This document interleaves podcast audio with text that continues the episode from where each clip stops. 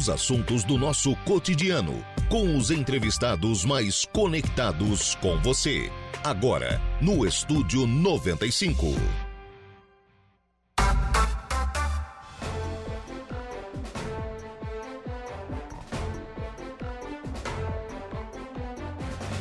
Muito bem, agora são 10 horas e 15 minutos, 10 e 15, 17 graus é a temperatura. Bom dia! Estamos começando o programa na manhã desta quarta-feira aqui na programação da Rádio Araranguá. Muito obrigado pelo carinho da sua companhia, muito obrigado pela sua audiência já de forma antecipada. Muito obrigado também pela sua participação, você que nos acompanha em FM 95,5 aí no rádio do seu carro, da sua casa, do seu local de trabalho. Muito obrigado pela sua audiência. Muito obrigado também a você que nos acompanha nas nossas demais plataformas. Destaco aqui o nosso portal www.radioararanguá.com.br e claro, através das nossas lives também, tanto pelo nosso canal do YouTube, estamos ao vivo já em áudio e vídeo, e também pelo nosso Facebook, facebook.com.br Rádio Araranguá. Lá você, nas duas lives, né, você nos acompanha em áudio e vídeo e participa aqui do programa, manda a sua mensagem, a sua pergunta, a sua interação é fundamental. A Sandra da Silva já por aqui deixando a sua mensagem de bom dia. O César Magalhães também já nos acompanhando, bom dia para o César. Muito obrigado pela participação. Ainda à sua disposição o nosso WhatsApp, o 98808-4667. 98808-4667 é o nosso WhatsApp. Você também pode participar e interagir aí através lá do WhatsApp. Dona Valdeli já está conosco, deixando a sua mensagem de bom dia lá no nosso WhatsApp. Muito obrigado, viu, Dona Valdeli, pela sua audiência e pela sua participação. Programa que tem os trabalhos técnicos de Kevin Vitor. 10 e 16, a gente já começa o programa na manhã desta quarta-feira recebendo aqui nos nossos estúdios a presidente do Conselho Municipal do Idoso, a advogada Júlia Burgo Dalmolin. Bom dia, tudo bem? Bom dia, Lucas. Bom dia aos ouvintes da Rádio Araranguá. O Conselho iniciou uma ação, eh, até dizia isso ontem, ele deixou de ser é, passivo ou receptivo, passou a ser ativo, né? Exatamente. No sentido de fazer visitas às casas, aos, às casas de repouso que a gente tem na cidade, para conhecer a realidade dessas, dessas casas tanto aquelas que fazem parte do conselho quanto aquelas que não fazem parte do conselho. Ô, Júlia, por que dessa, dessa iniciativa e o que, que vocês estão encontrando? Lucas, na verdade, é, o nosso conselho ele, ele, é um órgão fiscalizador, né? Então, uhum. nós temos a obrigação de verificar essas casas, esses lares, até as próprias casas privadas, as residências, nós recebemos denúncias e a gente faz o acompanhamento, né? É, então, essa é realmente a nossa função, né? De, de, verificar, de investigar se realmente essas casas têm o um suporte adequado, se o idoso está sendo bem tratado, se tem as condições de saúde, de alimentação. E aí nós voltamos, né, como tu bem disseste, ativa. E aí estamos realizando essas visitas semanalmente. Uhum. E o número de denúncias nos surpreende bastante, porque semanalmente a gente recebe as denúncias, né? Uhum. Então, recebendo as denúncias, a gente já encaminha e já tenta tomar as providências o mais rápido possível. Sim. Antes de falar sobre o andamento das visitas, ô Júlia, é, vamos falar sobre o que, que precisa uma casa para, né, uma, uma casa de repouso para poder atender de forma adequada o idoso? Quais são as necessidades que tem uma casa para poder abrir as portas e dizer o seguinte, olha, estamos atendendo idosos aqui, é, aqui nesse, nesse, local? Na verdade, além das questões burocráticas, né, que é hum. toda a documentação e legalização junto à prefeitura, bombeiro, vigilância sanitária, a inscrição no nosso conselho também, que hoje nós temos muito, muito poucas casas inscritas, né? É, precisa da acessibilidade, precisa de um profissional adequado, um enfermeiro que tenha disponibilidade, que cuide todos os dias. É, dependendo do número de idosos na casa, né, tem que ter pessoas específicas para isso, né, Lucas? E principalmente uma equipe técnica, uma equipe técnica especializada, exatamente. É o primordial. Enfermeiro, notadamente enfermeiro. Exato. Tem que ter um enfermeiro gerenciando com uma equipe de Contato, cuidadores. porque sim, né? É, 99% dos idosos hoje, eles utilizam de medicação, né? Sim. Então, sim. eles precisam fazer esse acompanhamento, né? Precisam que sejam dadas as medicações corretas e isso é através de um profissional da saúde, né? Hoje aqui em Araranguá, quantas casas de idosos de repouso vocês têm cadastradas junto ao conselho? Hoje, somente duas, Lucas. Só duas? Só o duas. Lar São Paulo? Isso, e a família Bis, a lá família no bairro Arapongas, exatamente. Só as duas? Só as duas. E a gente está fazendo um trabalho... O resto tudo está irregular? Sim. Sim. E aí é onde a gente faz o nosso trabalho, de fazer a visitação, de convidar. Não que esteja irregular perante os órgãos públicos, né? Mas que não tenha inscrição conosco no conselho, né? Certo. Então, quando a gente recebe, principalmente quando a gente recebe denúncia, né? Porque a nossa intenção do conselho não é fechar residência uhum. nenhuma, porque também a gente não tem poder de polícia. Muito pelo contrário, quanto mais casas abertas e residenciais geriátricos e, enfim, abertos, e atendendo é, bem, atendendo bem, a gente fica feliz, né? Porque a gente uhum. sabe que o idoso está sendo bem cuidado, sendo bem tratado, né? Então, a nossa intenção é que elas estejam adequadas. Por isso é o nosso trabalho, né? Mas hoje aqui em Araranguá somente duas. Uhum. E aí por isso começou essa questão das, das visitas. Por isso que começou as questões das visitas, principalmente por conta das denúncias que a gente vem recebendo, né? Uhum. Principalmente pelo Disque 100, recebemos uhum. bastante. O, o que, que dizem essas denúncias? O que, que vocês têm, têm encontrado de maior irregularidade? É, na verdade, agressão. Agressão? É, agressão. É uma, uma, um, um, dos casos assim que mais nos chama a atenção, assim. Uhum. Abandono, agressão, é, a violência propriamente dita, né? Sim, sim. É, como, é que, como é que acontece isso? Denúncia pelo Disque 100? Isso, faz a denúncia, denúncia pelo vai Disque 100. Vai para a polícia ou vai para vocês? Vai para nós, né? eles, uhum. eles denunciam através do Disque 100, a central né, identifica qual a cidade e, e nos envia via nosso e-mail. E aí, é, imediatamente já encaminha ao CRES, que, que faz o acompanhamento familiar e que faz as investigações junto conosco, e ao promotor de justiça também. Uhum. Então os dois já têm esse, já têm esse conhecimento da, da, situação. E aí vai todo mundo fazer a vistoria? Ah. É, não, na verdade nós temos uma equipe, né, de uhum. conselheiros uhum. que são que, que são nomeados para fazer as visitas, né, mais cinco pessoas. Uhum. Bom, é, e aí vocês têm feito essas visitas e essas denúncias têm se confirmado? Tem se confirmado. É mesmo? Tem se confirmado, infelizmente. Poxa infelizmente, vida. é. E aí é onde a gente entra em cena, né? Porque chamamos a vigilância sanitária, ligamos, é, entramos em contato com o promotor, com o CRES e fizemos todo um, um movimento para que isso seja resolvido. Não, claro que a gente sabe que não é de imediato, não é de uma hora que a gente consegue, né? Uhum. Mas é todo um trabalho depois das visitas, né? Todo uhum. um trabalho feito. Não é só na, no momento da visita, uma, a é partir é dali é um acompanhamento daquela Exatamente. Daquela e são casas particulares ou né, são residências ou são casas de repouso? É, a maioria das denúncias são residências. São em residências. Em residências, sim. A família que mantém lá um idoso na, na sua residência. É, cuida, ou um ou mais, né, de idosos e abrem as portas e acreditam que é só colocar o idoso ali que tá tudo certo, né? E não é uhum. é assim, a gente sabe que não é assim, então mais residência, sim. Uhum. Então são, são esses os principais casos. É, e vocês têm conseguido mudar essa Estamos tentando, né? A gente voltou ativa agora, então a gente está aos poucos tentando mudar essa concepção e conversando com essas pessoas, esses donos de, dessas casas, desses lares, para que nos procurem, né? Para que a gente possa auxiliar o que eles estão precisando, o que, que falta na parte documental, o que, que falta no auxílio, porque a gente está aí para isso, né? Então a gente está uhum. tentando mudar essa concepção. Uhum. É, porque na verdade esse é um, esse é um fator importante, né? Sim. Porque também sem essas casas esses idosos também ficam exatamente, desassistidos, né? Desassistidos, exatamente. Porque tem. A gente sabe das condições de familiares. Tem familiar que tem condições, tem familiar que não tem condições. Então, quanto mais casas abertas funcionando adequadamente, melhor, né? Uhum. O que, tem que fazer hoje para abrir uma casa de, de, repouso? É uma série de documentação, assim, né? Tem que ter, como eu lhe falei, equipe técnica, é, tem que ter o alvará sanitário, o alvará do bombeiro, o alvará da prefeitura. E uhum. as, as acessibilidades também, né? Depois tem que... O promotor faz essa averiguação também.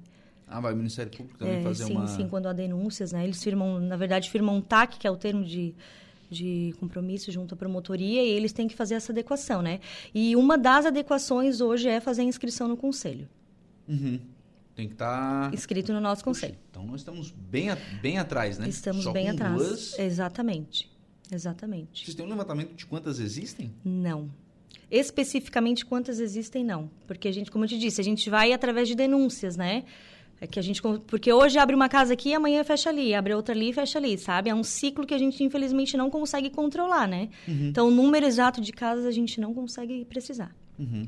Nem. Bom, mapear muito menos, né? Mapear muito porque menos. Porque elas vão mudando de, de sim, lugar. Sim, sim, vão né? mudando de lugar. É, é, tem casos que a gente faz a visita hoje, amanhã já não estão mais ali sabe? Porque ficam com medo e tal, né? Uhum. Aí depois, na semana que vem, a gente vai saber que vai estar em outro lugar. E assim vai, é um ciclo, né? E são as mesmas pessoas? Algumas vezes são. Recebeu a denúncia, além de regularizar, é. É, muda de lugar para não regularizar é, mesmo, né? Então, exato. Uhum. Famílias desses idosos, Eles têm? Tem, a maioria dos idosos tem família. Nós pegamos o contato, né? Quando nós fizemos a visita, pegamos o contato. E essa parte de contato com a família, quem faz mais é o CRES, né? Que faz a uhum. ligação, uhum. que se informa como é que estão, da onde são, se tem condições de cuidar, nesses, nesses termos assim. Sim. Porque, claro, se a família vê uma situação como essa, né? Uma irregularidade como essa, eu imagino que a família também não, não procure deixar Não pode ser conivente. Né? Exatamente, a família não pode ser conivente com isso, porque senão a responsabilidade, em primeiro também, lugar, é da família, né? Também é dela, porque né? Porque abandona, exatamente. Porque aí seria abandono de idosos, né? Isso, isso. Está abandonando, exatamente. Uhum. Colocando em condições precárias, né? Sim. E para tudo isso tem lei? Para tudo isso tem lei. Tem o Estatuto do Idoso para isso. Uhum. Que protege os idosos protege. desse de, desse mau atendimento. Exatamente, desse mau atendimento. E a fiscalização é só do conselho? Ela é do conselho, ela é da vigilância sanitária, ela é da promotoria. Uhum. Tudo uma equipe, assim. Sim que faz esse, esse acompanhamento. Isso, que faz esse trabalho, exatamente. A conselheira Neiva está parabenizando aqui o trabalho da doutora Júlia. Ai, Neiva, querida. O, e é isso, claro, a ideia é mudar a realidade disso, né? Exato, exato. A, a, nossa intenção é mudar essa realidade que hoje está aqui, né? Aos pouquinhos a gente acredita que nós vamos conseguir, né? Uhum. Indo nas casas, incentivando as pessoas a nos procurarem também, para mostrar que a gente tá, quer ajudar, quer auxiliar, né? E essa é a nossa função primordial. E, isso é importante porque, assim, é, a gente está falando sobre isso fora do ar, né? Às vezes as pessoas questionam o próprio lar aqui, o São Vicente Paulo, né? Que é o, o lar que, que o Rotary é o, man, o mantenedor, pela questão financeira, mas o custo para manter isso é alto, né? Sim, sim, sim. É equipe técnica, é cuidador de idoso, é 24 horas, é todo dia da semana, é, né? é de segunda a segunda, segunda né? Segunda a segunda, exatamente. Então, assim, exatamente. O, o, custo, de fato, ele é, ele é alto para atender bem, né? Sim, sim, sim. É, o conselheiro Edoir, salvo engano, nos relatou na última reunião que nós tivemos que hoje um idoso custa para o lar mais de dois mil reais. Então, uhum. não são todos os idosos que têm essas condições, nem os familiares que têm.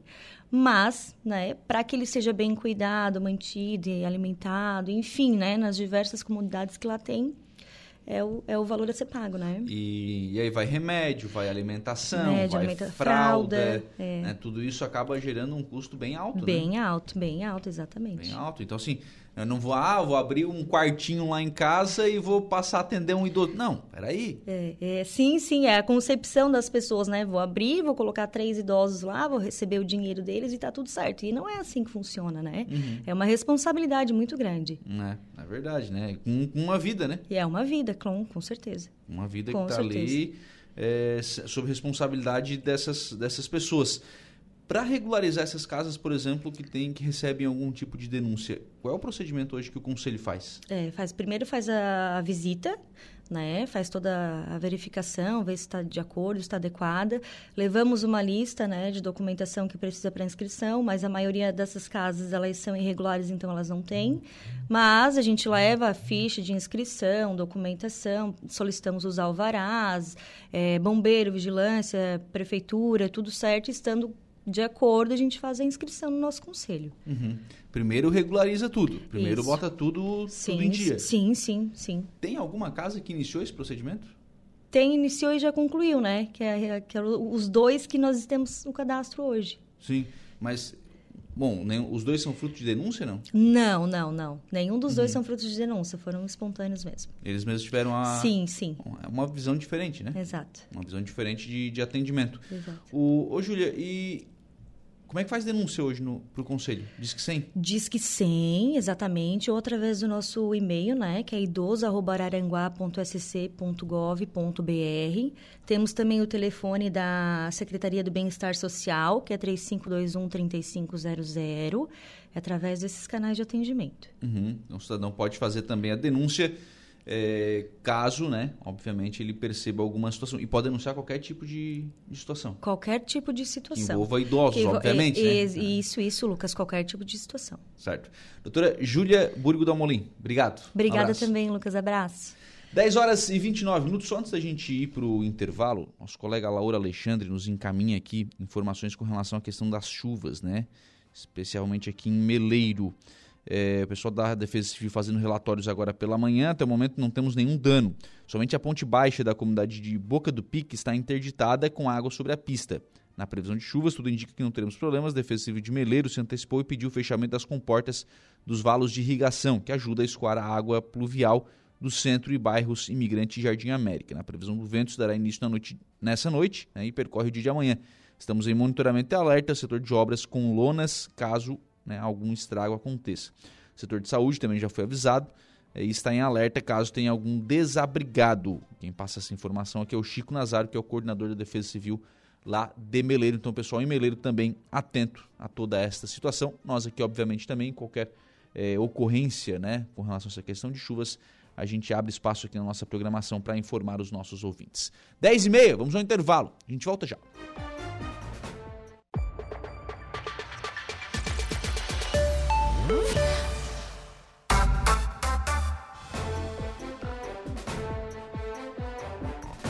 Bem, agora são 10 horas e 42 minutos, 17 graus é a temperatura. Vamos em frente com o programa na manhã desta quarta-feira aqui na programação da Rádio Araranguá. Agradecer a sua companhia, a sua audiência, a sua participação conosco, João Viana.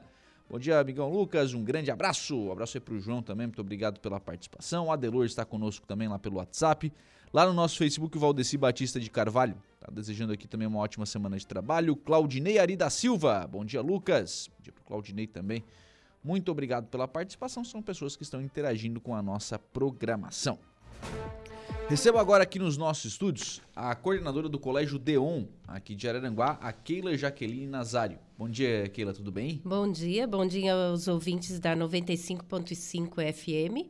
Bom estar aqui novamente. Keila vem hoje ao programa para a gente falar sobre bolsas de estudo, que estão à disposição aí Lá no Colégio Deon tem um processo seletivo, né, Keila, para a escolha dessas bolsas. É, na verdade, esse, essas bolsas de estudos, elas acontecem porque foi aberto o edital no dia, do, no dia 3, na verdade, de julho, agora, né, para 40 bolsas de estudo 100% de gratuidade para o primeiro ano do ensino médio e 15 vagas para o segundo ano do ensino médio. Todas essas bolsas com 100%, como eu falei, uhum. né, de gratuidade, é, com a inscrição no, no site colégiodeon.com.br barra bolsas, né? Lá no, no, no, edital tem uma ficha socioeconômica para ser preenchido, anexado os documentos ali que constam nesse edital e levado até o colégio, a secretaria do colégio, para que a gente possa enviar à nossa assistente social. É, né, o processo seletivo, como é que ele acontece? Na verdade, não, não seria desta forma, né? Uhum. Mas é, com provas ou coisas assim. É, essa seleção, ela se dá pela renda per capita do, da família do aluno. Uhum.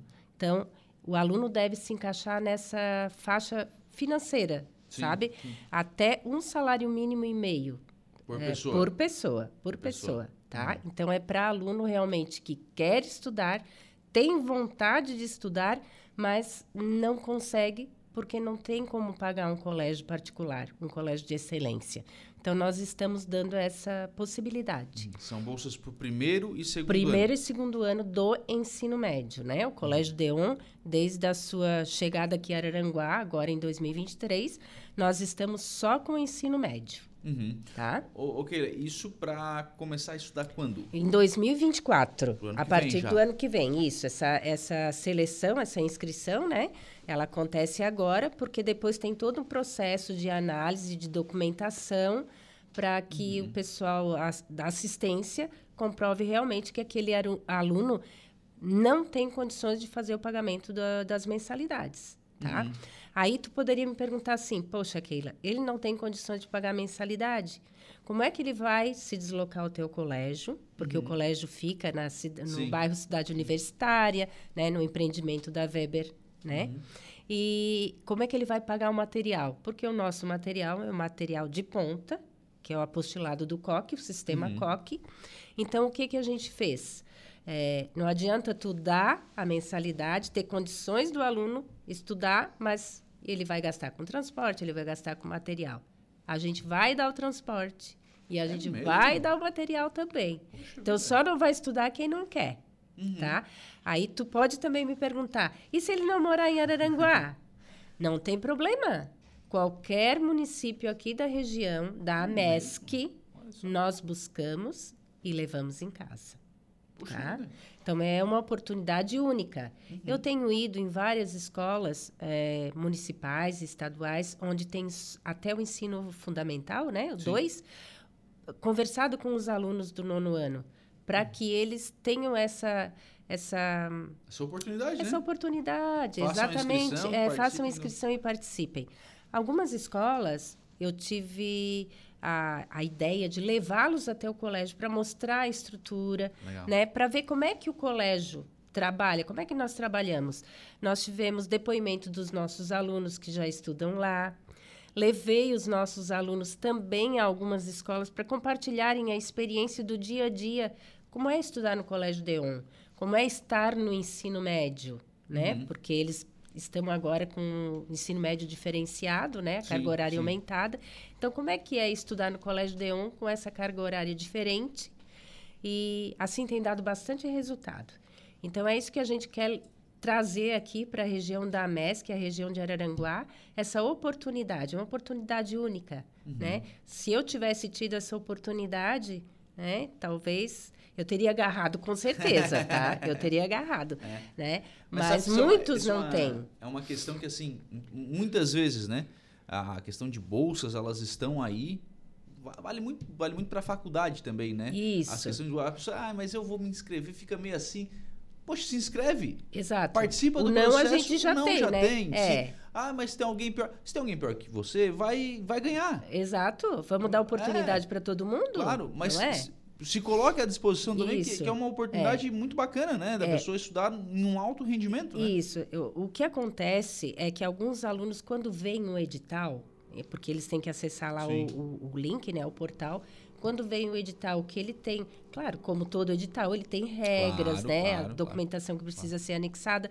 Se falta algum documento que ele não tem, né, algum documento do pai ou da mãe ou da, da situação familiar em que ele se encontra, porque às vezes ele não mora com o pai e a mãe, mas ele mora com os avós, com os tios, né? Aí o que que eu faço? Entre em contato conosco, não deixa de fazer a inscrição. Uhum. Porque falta um documento ou por questão de, de não ter a informação de onde procurar esse documento, sabe? É o que tu dissesse. O não a gente já tem. E se, a se nós não corrermos atrás dos nossos objetivos, das nossas necessidades, ninguém vai fazer isso por nós, tá? Então a gente tem que encarar. E atenção, pais.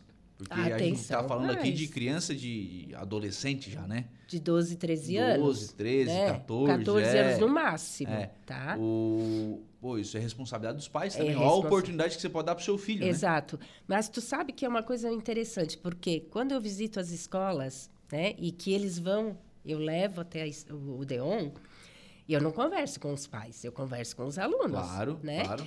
E teve uma situação bem interessante, porque numa turma, assim, foi uma turma de uns 32 alunos que nos visitou agora, segunda-feira, né? E tinha um menino bastante, assim, extrovertido, sabe? E eu olhei para ele e disse, ah, esse aí não vai... Rapaz, quando ele estava na porta, se despedindo de mim, ele assim, ele me olhou e ele disse assim, eu venho estudar aqui. Legal. Eu disse, sabe aquilo? me- Brilhou me, o olho, tocou, brilhou o olho. É, me tocou. Não, era, isso era o quê? 10 horas da manhã. Uma e meia da tarde, ele estava na- lá no colégio com o avô, Uhum. me entregando a documentação. Então, tu olha, Chegou em casa, chegou em casa, ferveu todo mundo. ferveu todo mundo, assim, ó. E eu imagino que ele deve ter saído da escola meio-dia. Claro, imagina. estar lá de volta uma e meia, É. ele fez todo mundo procurar documento. É, é isso né? Eu fiquei, até quero da- mandar um abraço pro Davi, Aham. tá? O Davi e o seu Bento, né? E dizer que a gente vai fazer o possível e o impossível para que eles tenham sucesso nessa, nessa busca, né? Já que o Davi quer tanto estudar num colégio como o Colégio Deon. É. Então, a oportunidade está aí.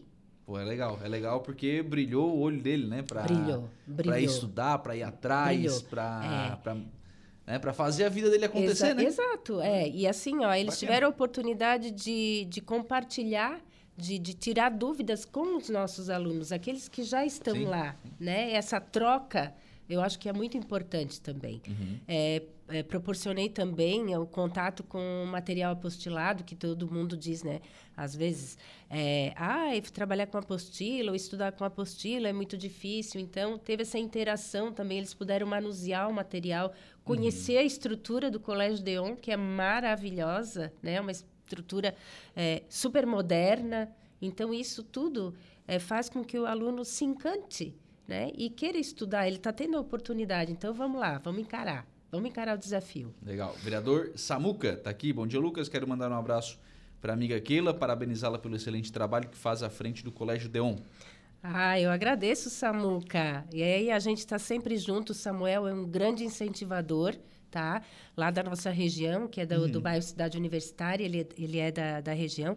Ele está sempre presente no colégio. Mando um abraço para ele, agradecer todo o apoio que ele, ele tem nos ofertado, assim como o vereador Diego Pires, uhum. tá? E a nossa comunidade lá, a gente ter feito um trabalho junto com esses dois parceiros aí para desenvolver aquela região, aquela região aqui de Araranguá. Ô, ô Keila, é, vamos voltar para a questão das inscrições. Onde Sim. é que faz? E prazos também acho que é importante Exato, reforçar. é. Então, a inscrição, ela está no site do DEON. Uhum. Quando abrir, tem gente que diz assim, ah, Keila, eu abri, mas deu no Colégio Tubarão. Realmente, a nossa sede é Tubarão, sim, né? Sim. Quando clica lá, tem em cima, do lado direito, tem assim, a unidades Araranguá e Braço do Norte, porque nós temos uma unidade uhum. em Braço do Norte também. Clica em Araranguá também, ou já na página direto do DEON de Tubarão já vai aparecer o edital. Certo. Tá? O edital para consulta de, de, inscrição de bolsas. Então, já clica ali, já vai aparecer o edital e lá já vai ter toda a documentação, tá? Uhum. Então, as inscrições abriram no dia 3 de julho e vão até o dia 25 agora de julho. Então, nesse período, eu preciso estar com a documentação em mãos, tá? Uhum. Então, eu quero deixar aqui o telefone o meu telefone particular e o telefone também do Colégio Deon para qualquer dúvida em relação ao edital, à documentação, período de inscrições, que eles entrem em contato conosco, mas não deixem de se inscrever. Então, o telefone do colégio é o 98869 5361, repetindo, 988695361. O meu particular é 99107 2493. Nós temos o site do Colégio Deon, que é, é arroba Deon, uh, desculpa, o Instagram, Instagram, né? É arroba Deon underline ara, né? E o site para inscrição, Colégio Deon, tudo junto sem acento, uhum. tá? com.br barra bolsas. Legal. Keila, parabéns pela iniciativa do Colégio Deon. Acho que é responsabilidade eu, social. Eu agradeço a oportunidade de estar aqui, né, novamente na, na Rádio Araranguá. 95.5 FM, né? Agradeço Tá pegando aos... bem lá na tá, ótimo, Tá, tá é maravilhoso, tá? E aos ouvintes, né? Agradeço toda a colaboração que a gente está tendo das diretoras das escolas, das entidades, da Secretaria de Educação, que tem nos ajudado também, e toda a comunidade que tem é, repassado esse edital, uhum. o Samuca, o Diego e tantos outros que têm nos apoiado para ajudar a comunidade. É isso que a gente quer, ajudar. Legal. Obrigado. Tá bom? Um abraço. Obrigada. Um abraço a todo mundo. Tchau. 10h55, vamos agora ao Notícia da Hora. Juliana Oliveira, qual será o seu destaque? Prefeitura de Araranguá libera a primeira parcela do 13º salário nesta sexta-feira. Notícia da hora. Oferecimento: Giasse Supermercados, Laboratório Bioanálises, Lojas Colombo, Rodrigues Ótica e Joalheria, Mercosul Toyota e Bistrô e Cafeteria, Hotel Morro dos Conventos. A administração municipal de Araranguá, por meio da Secretaria de Finanças, informa que a primeira parcela do 13º salário dos servidores públicos municipais será liberada nesta sexta-feira, dia 14. Nesta primeira parcela, será disponibilizado o saldo correspondente a 50% do valor do vencimento. A liberação da parcela beneficia 1.066 servidores municipais, mais os 324 funcionários contratados via CIS-AMESC. Este foi o Notícia da Hora.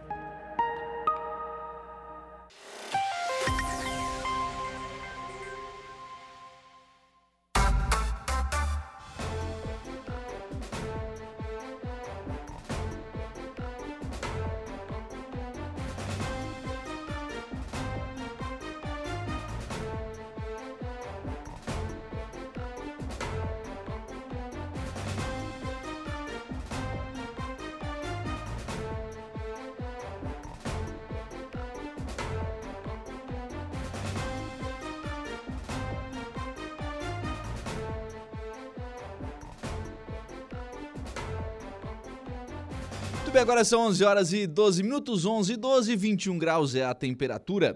Vamos em frente com o programa na manhã desta quarta-feira aqui na programação da Rádio Araranguá, recebendo agora aqui nos nossos estúdios vereador José Márcio Escarçanella. Bom dia, Tubim, tudo bem? Bom dia, Lucas. Bom dia a todos os ouvintes que nos acompanham neste momento. Assunto eh, já não é novo. Acho que já fez indicação ou requerimento nesse sentido, que é um pedido de uma casa lotérica no bairro Mato Alto, Tubim. Então, Lucas, esse pedido eu já tenho feito aí, deve estar no quinto ano que Nossa. eu faço. Todo ano a gente faz esse requerimento, manda para a Caixa. E, e, até um descaso a Caixa faz com o vereador e com a população do bairro Mato Alto. Porque eles nem respondem. Então, é cara, mesmo? Então é insistente, hein? E eu, assim, eu vou ter que ir até o final, até porque tem bastante pessoas do bairro que cobram isso da gente. E a gente enquanto representante da comunidade, tem que trabalhar para a comunidade. Então, esse é o nosso trabalho. Então, todo ano eu venho fazendo. Uh, o ano passado, até a assessoria teve ali falando com o gerente da Caixa.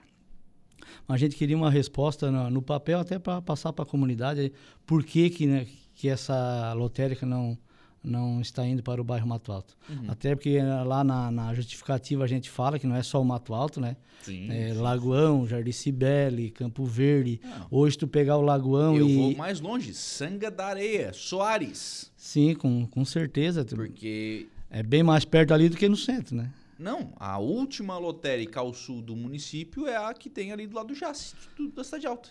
É, a última é ali. Então, lá, o, o Mercado Marco, lá no bairro Mato Alto, tinha uma uma, um ponto de, um ponto de, atendimento. Pra, de atendimento. Até ficou fechado um tempo, agora reabriram novamente. Já, já destranca um monte, né? Uhum. Não precisa, o pessoal tá vindo para o centro. Hoje, se tu olhar ali o bairro Lagoão e Caveirazinho, se tu fazer um, um cálculo, hoje já é, é, quase maior do que o Mato Alto já. Então tem bastante uhum. população. Acho que essa lotérica no bairro Mato Alto ia ser de grande valia para aquela região ali. Você disse que ano passado conseguiu conversar com o gerente da Caixa. É, mas ele não. Não botou no papel. Não botou no papel. Tem que explicar para a comunidade, né? No caso, mandando para mim, a gente vai estar tá levando esse, esse comunicado para a Mas a resposta é negativa. É, ele não, não te dá um assim um exatamente o porquê, entendeu? Então Sim. a gente, ah, porque não tem a, o número de população, então a, o número de população já tem, né? Até passa do, do, do que eles pedem, mas não tem essa resposta exata assim para a gente falar o porquê que ela não está chegando até o bairro Mato Alto. E lembrar, né, a questão da casa lotérica é uma questão que passa pela Caixa. É a Caixa que autoriza a abertura de uma nova casa lotérica, né? Sim, sim, passa pela Caixa, depois isso tem uma, uma licitação, né? E após a licitação, daí o, a, a pessoa que ganha a licitação pode estar tá abrindo a, a lotérica. Até se tu analisar hoje, no, uh, quando eu fui ali falar com o gerente, né, na, nesse quarteirão aqui do, do, do, calçadão, nos arredores.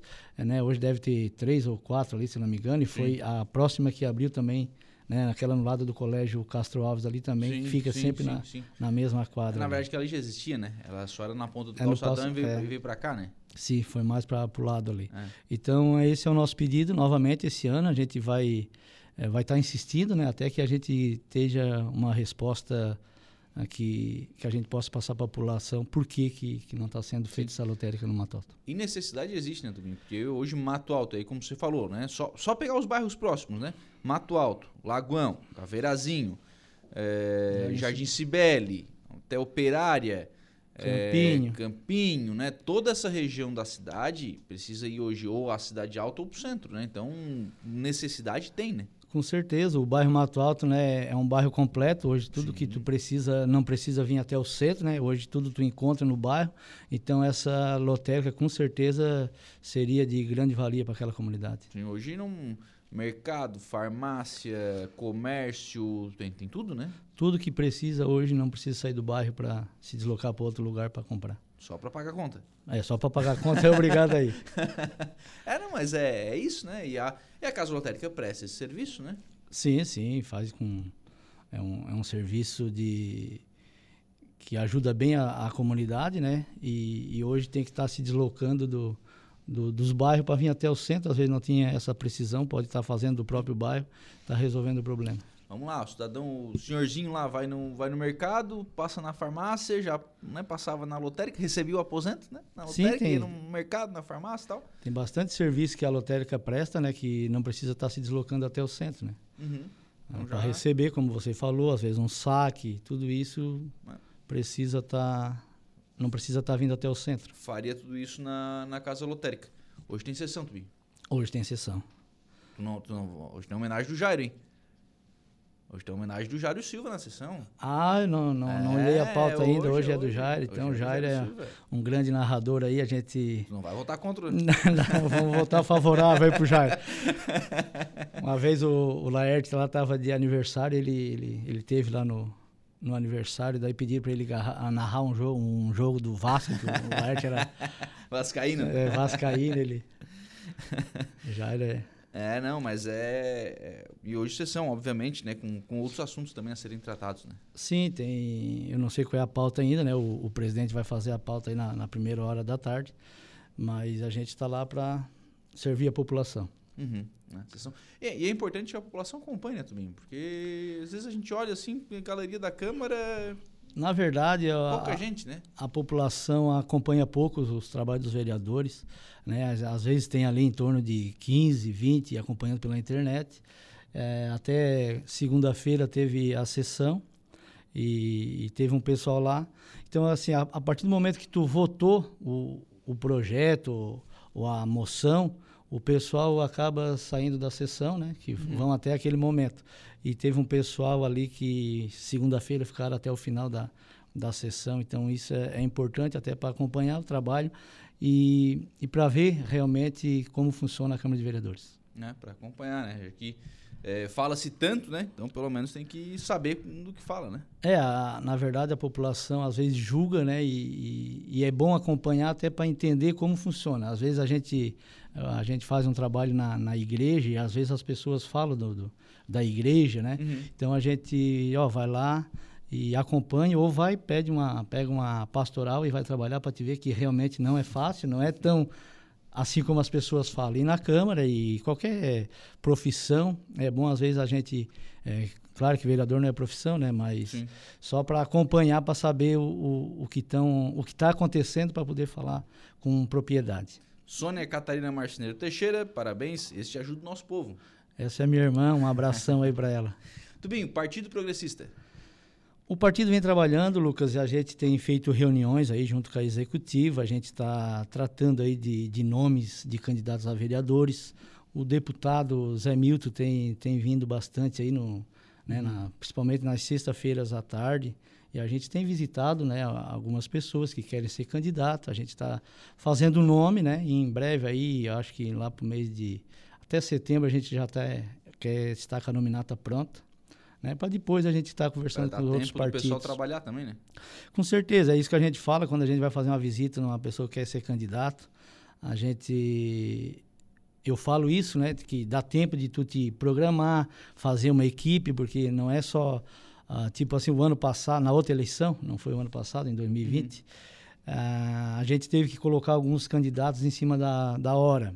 Então, foram candidatos que naquele momento ah, ajudaram o partido, só que se eles tivessem eh, largado, né, no caso, a, a eleição com antecedência, com certeza eles fariam mais votos.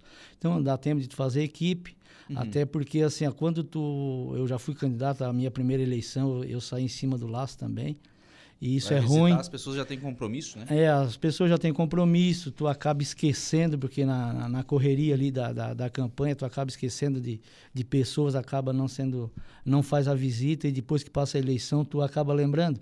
Então hoje tu consegue fazer essa, montar a equipe, trabalhando e com certeza a, a eleição tu, tu vai obter mais votos, né? E outra coisa que eu, que eu percebo, Tubinho, é o seguinte: eh, a gente estava falando sobre a questão de acompanhamento da sessão, né? Até as pessoas que têm interesse em ser candidato, em, em ser vereador, né? Que tem, tem essa vontade, nem essas pessoas acompanham a sessão, né? Não, não vai ninguém. Então, e é importante eles acompanhar, né? Claro, Até pra- acompanhar como é que funciona, o que que faz. Para a hora que tu já assumir o, o cargo, tu já tem uma, uma noção maior, porque lá, é, quando eu assumi, né, a primeira vez, eu tinha alguns colegas que já tinham mais experiência, né? eu digo, não, agora a gente vai ver como é que funciona, é cada um na sua sala e ninguém dá bote e vira aí e toca aí o barco, né? Então, por isso que hoje eu, eu explico bem isso para as pessoas. Né, o gabinete está aberto lá também, se precisava ah, né, alguma explicação, alguma coisa, a gente está com o gabinete aberto para esses candidatos que a gente tem visitado. E a gente está andando aí, está buscando candidatos em, em várias regiões e, e fortalecendo o partido. A gente já teve uma conversa né, com o PL, né, já, já tivemos uma conversa com o PDT também. E mais na frente, a hora que a gente tiver com, com o time montado, aí de, com a nominata de vereadores pronta, a gente vai estar tá conversando novamente com, esse, é, com esses partidos e fazendo encaminhamento para ver se a gente chega o ano que vem na eleição ah, com um partido forte, né, com chances reais de eleição. PP e PL é um caminho natural? Hoje eu vejo que sim é, automática aí, acho que está caminhando a passos largos aí para que dê certo essa, essa coligação aí. Uhum. O vereador Luciano Pires, bom dia amigos, abraço meu amigo futuro presidente da Câmara, Márcio Tubim. Um abração aí para o nosso presidente. E com certeza aí a gente, ele já tem falado sobre isso, que, né, que será cumprido o acordo, isso é muito importante Lucas, esse, esse acordo que foi feito nessa, nessa legislatura, onde cada partido né, tem um mandato de um ano. E, e isso ele já tem falado uh, na rua para mim, para todos que ele uhum. fala, ele, ele, ele realmente. Um microfone aqui já. Né? Ele falou que vai sair, então é muito importante. A gente fica feliz com isso, né? Saber que todos os vereadores que lá assumiram cumpriram o, o acordo. Uhum. O João Viana, essa lotérica é muito bom para nós aqui da Sanga da Toca Segunda. Parabéns pro vereador. Oh, Sanga da Toca Segunda, né? Aquilo que a gente estava falando, né? É, com certeza. Hoje mesmo com o estacionamento rotativo, ainda nem sempre a gente acha vaga e, no Mato Alto, com certeza, ficaria ótima essa lotérica. O Gerson Zemiro, Lucas, será que o seu salário do vereador fosse um salário mínimo, né? Do vereador, do prefeito, será que teria candidato? Com certeza que ia, ia ter candidato, até porque hoje, como eu falei anteriormente, a gente faz um trabalho para a igreja e não é cobrado nada, né? Eu, uhum. Tipo, eu participo lá de, de algumas pastorais, com certeza, se não tivesse salário, a gente estaria trabalhando da mesma forma. O, a Maria Goretti, bom dia, meu Deus, uma lotérica para nós no Mato Alto, seria bom? Com certeza, esse é o nosso trabalho, temos tentando já há, há vários anos e não vamos desistir até que ela uh, seja feita no bairro Mato Alto. Bento Pittencourt, um abraço pro meu amigo, diz para ele se puder dar uma passada aqui na rua Antônio Bernardo, Polícia Rodoviária, tá uma vergonha, pedir pro secretário vir dar uma olhada. Essa rua aí já teve outros amigos daquela localidade que já pediram, já fiz o pedido de patrulhamento colocação de brita, até porque ela foi feito um calçamento até uma parte, né? Tem que dar continuidade, mas a gente vai levar esse pedido aí para o secretário. Vereador Tubim, obrigado pela presença aqui no programa. Um abraço. Obrigado, Lucas, e obrigado a todos que nos acompanharam até o momento e um ótimo dia a todos e que Deus abençoe a cada um de nós. 11 horas e 25 minutos, a gente vai fazer um intervalo. Próximo bloco tem informação de polícia com Jairo Silva e também as informações da sessão de ontem da Câmara de Balneário Arroio do Silva.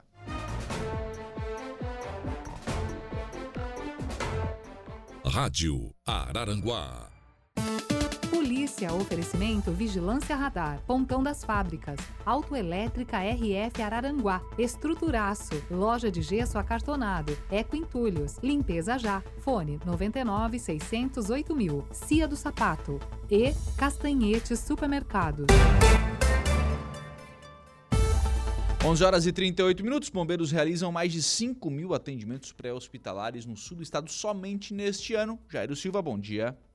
Bom dia, Lucas. Com foco em excelência no atendimento entregue para a população do sul de Santa Catarina, somente nos seis primeiros meses de 2023, o 4 Batalhão de Bombeiros Militar já realizou mais de 5 mil atendimentos pré-hospitalares em toda a região sul do estado. O número é referente à prestação de serviço nas cidades do sul e extremo sul, entre Uruçanga e Pasto e Torres. Os chamados pelo número 193 vão desde o atendimento pré-hospitalar, combate a incêndio, até o salvamento e resgate de vítimas. Os militares foram acionados 5.046 vezes para várias ocorrências, como, por exemplo, até corte e averiguação de árvores, 694 incêndios e 231 resgates e salvamentos. O Corpo de Bombeiros trabalha com a prevenção no sul de Santa Catarina e a ideia será reforçada com a ampliação do projeto Golfinho nas escolas. No último ano, foram 1.447 crianças formadas em 15 municípios de abrangência do batalhão. Agora vamos buscar aumentar esse número, com foco sempre na prevenção. O resultado vamos ver no futuro, diminuindo o número de afogamentos durante o verão acrescenta o comando. Homem é preso após agredir e ameaçar a ex-mulher com arma de fogo no bairro Santa Catarina, viu, Lucas? A ocorrência de violência doméstica foi registrada pela Polícia Militar na noite de ontem, terça-feira, dia 11, no interior de uma residência localizada no bairro Santa Catarina, zona sul de Araranguá.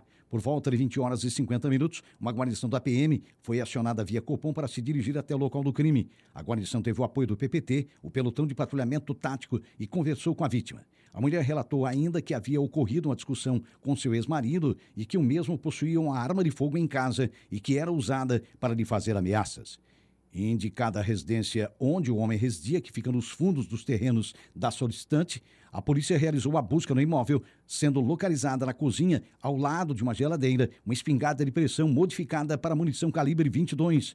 De acordo com a Polícia Militar, o autor dos fatos não estava na residência na hora da abordagem. Enquanto os policiais militares lavravam o boletim de ocorrência, a guarnição do PPT abordou o autor do crime, próximo a um mercado, com as vestes descritas pela vítima. A mulher e o autor de violência doméstica foram então conduzidos até a delegacia de polícia para os procedimentos cabíveis. A vítima relatou que está separada do suspeito e o mesmo mora em uma residência nos fundos do seu terreno que lhe vem ameaçando de morte há algum tempo e na noite de ontem o suspeito forçou a porta de sua casa para entrar. A mulher saiu da residência, foi quando o suspeito segurou a mesma e começou a lhe puxar, vindo a causar uma escoriação em seu rosto. Segundo o relato da mulher, seus filhos foram lhe defender e ao falar que iriam chamar a polícia, o suspeito se evadiu. O homem também apresentava lesões na briga com a ex-mulher e seus filhos. Dia dos fatos foi lavrado um boletim de ocorrência. Após ser removido para a central de polícia, o agressor de 56 anos foi autuado pelo crime de violência doméstica e porte ilegal de arma de fogo e conduzido ao presídio regional, onde se encontra à disposição da justiça. Foragido do presídio feminino é recapturada no Jardim Sibéria, em Araranguá. Uma guarnição da Polícia Militar tinha conhecimento de que uma mulher estava foragida do sistema prisional desde o dia 24 de março deste ano, já que não havia retornado de uma saída temporária do presídio feminino em Criciúma. A prisão ocorreu no âmbito da Operação 360 Infinito. Em patrulhamento de rotina, por volta de 17h50 de ontem, terça-feira, dia 11, a guarnição viu a foragida caminhando em via pública na rua Francisco Anastácio, no bairro Jardim Sibéria, aqui em Araranguá. Imediatamente, então, os policiais militares efetuaram a abordagem e prenderam a mulher. Após os procedimentos necessários, a penada foi entregue no presídio feminino em Criciúma. Os entrevistados mais conectados. Estúdio 95.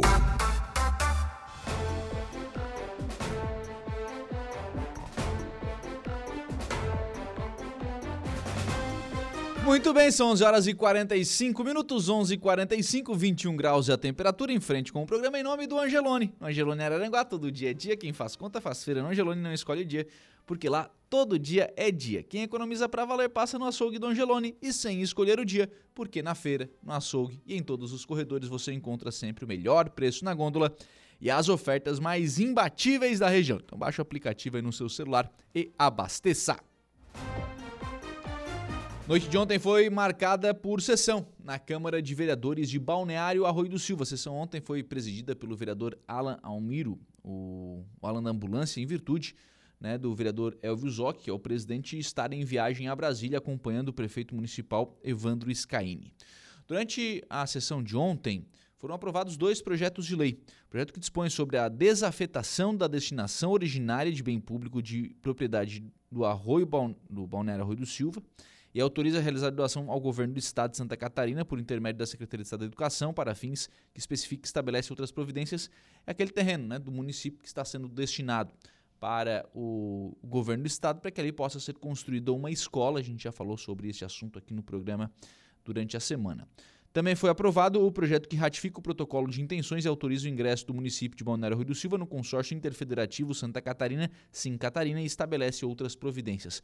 Esse projeto ele deu entrada e foi votado na sessão de ontem. Os vereadores entenderam um pedido né, do, do executivo para oferecer celeridade. A intenção é fazer a aquisição de máquinas, de pneus, né, de outros produtos através deste consórcio, né, que, onde os, o município consegue fazer a aquisição de forma mais barata e mais célere né, desses bens para o município.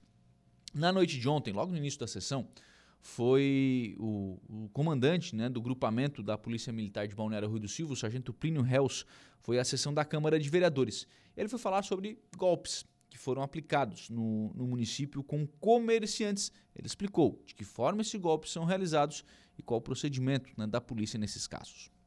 Isso, é, teve a questão de uns 20 dias atrás aí, é, algumas pessoas foram, foram contactadas através das redes sociais, né, Instagram, Facebook, Twitter, é, a respeito de, de pessoas criminosos, alegando que essa pessoa, que essa, esse comerciante, ele prejudicou de alguma maneira a, a, a facção, né, ou grupo criminoso, e que diante disso esse grupo criminoso estaria exigindo dessas pessoas um pagamento em dinheiro para que fosse ressarcido esse prejuízo.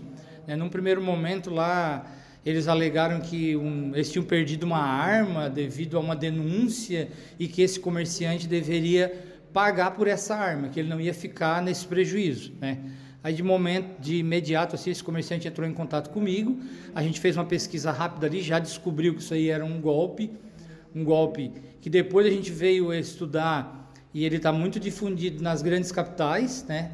Então provavelmente proveniente de PCC ou Comando Vermelho, né, do centro do país, que eles estão aplicando esse golpe e eles vêm tendo êxito. Vários comerciantes estão depositando, para ter uma ideia, aqui no Arroio teve quatro golpes desse e de quatro, dois depositou. Então eles estão com 50% de, de lucro né, nessa, nessa prática. Então, para eles é muito fácil, porque eles ficam no anonimato, eles acabam usando contatos inexistentes e, e essa história das contas bancárias também é muito difícil de buscar, de rastrear, né? Usam vários laranjas e, e, e tem se difundido esse golpe em várias situações aqui, em Araranguá, aqui no Arroio de Silva, e a gente vem através disso, desse, desse momento, tentar esclarecer a população de que isso é um golpe e que, que havendo, havendo esse, essa prática, que essas pessoas nos contactem né, através do 190,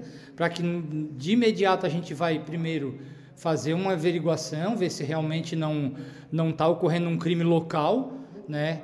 Nesse caso ali teve no Arroio, eu pedi para a viatura ir até o local, fazer um, uma presença ostensiva, averiguar, ver se realmente não tinha nenhum meliante nas redondezas ali, e de momento seguinte a gente já informou eles de que seria um golpe mesmo e que poderia ignorar aquela ameaça e bloquear todos aqueles contatos ali que não iria acontecer nada com a família, né? Porque eles ameaçam a família, dizendo que vão lá, que vão sequestrar, que vão matar, e aí quando age em nome da tua família, do teu filho, do teu neto, acaba as pessoas, acaba as pessoas se sensibilizando, né?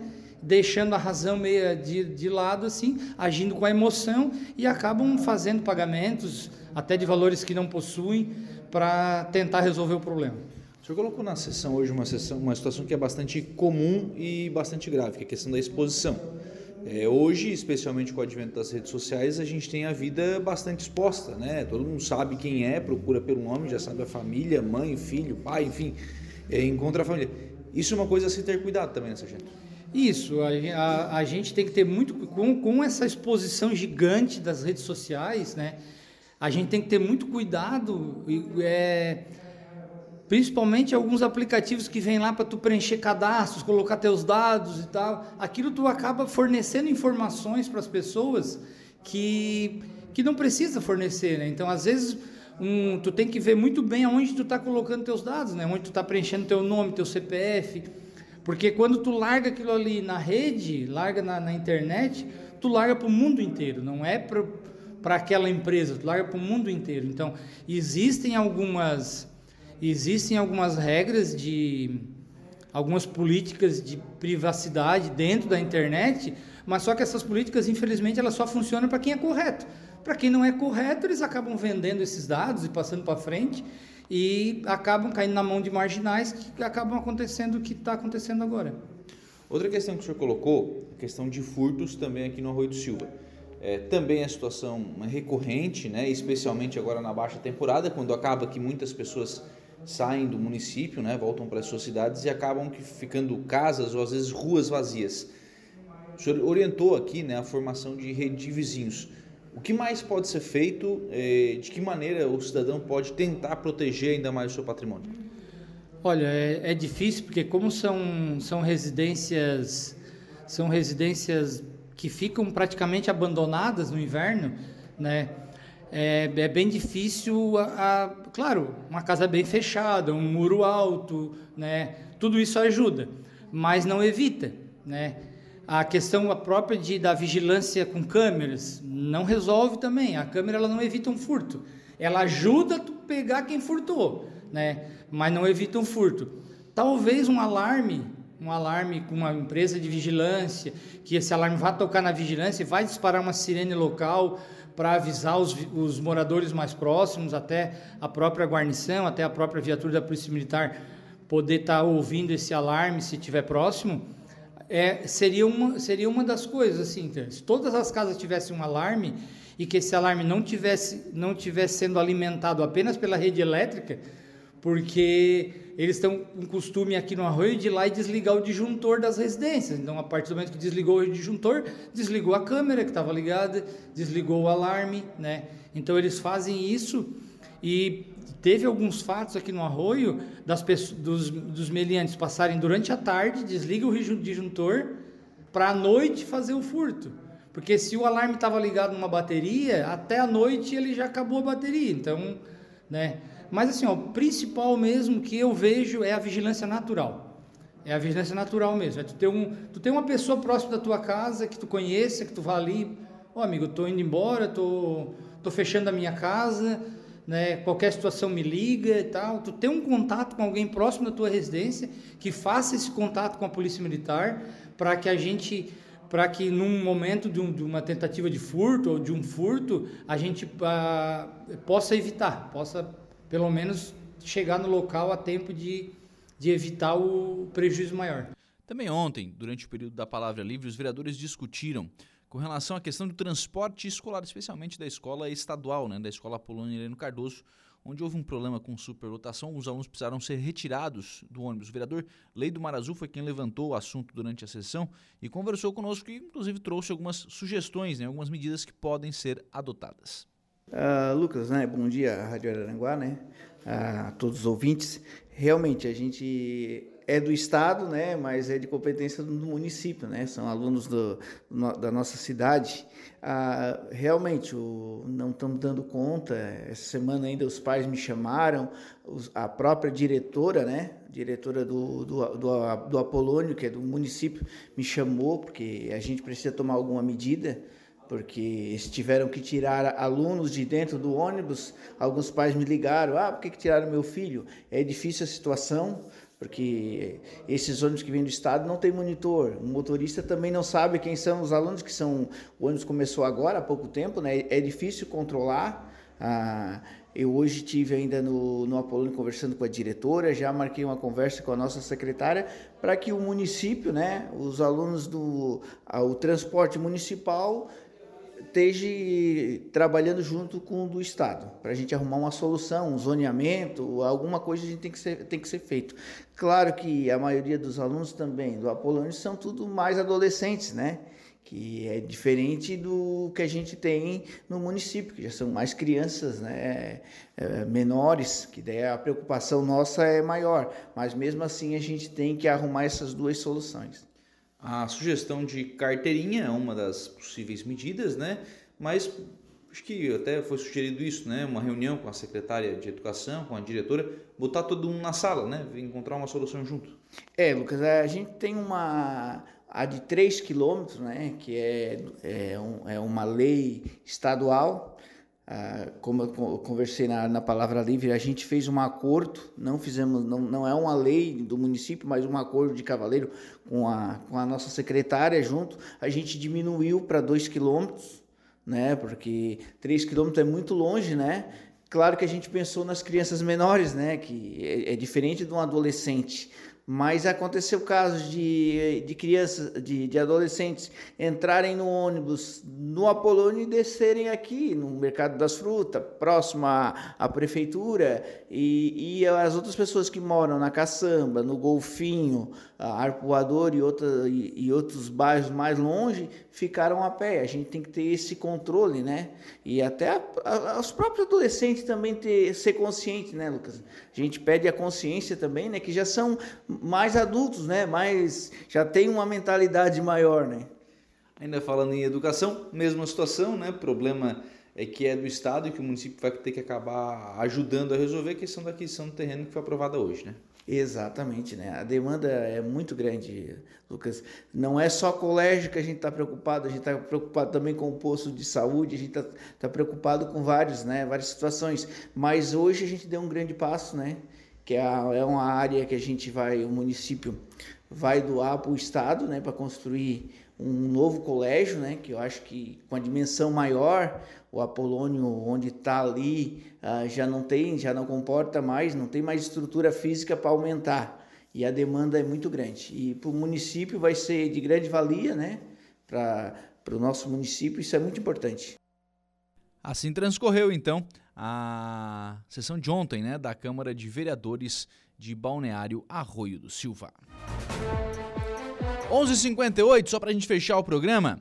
O Entrei em contato aqui com o Sandro Xavier, até por pergunta de ouvintes. Né? Entrei em contato com o Sandro Xavier e agora também com o Sandrinho Ramos, que acabou de me responder aqui, sobre a balsa. Viu? A balsa está em funcionamento, mas com restrições. Algumas restrições em virtude da correnteza do rio, mas ela está em funcionamento. Você pode é, é, então buscar aí o serviço da balsa, né? Por enquanto, por enquanto, embora essa análise esteja sendo feita aí a todos os momentos.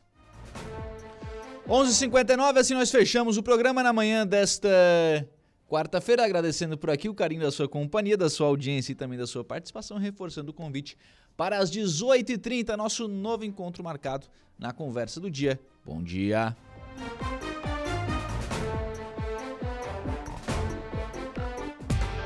Estúdio 95, de segunda a sexta, às 10 da manhã.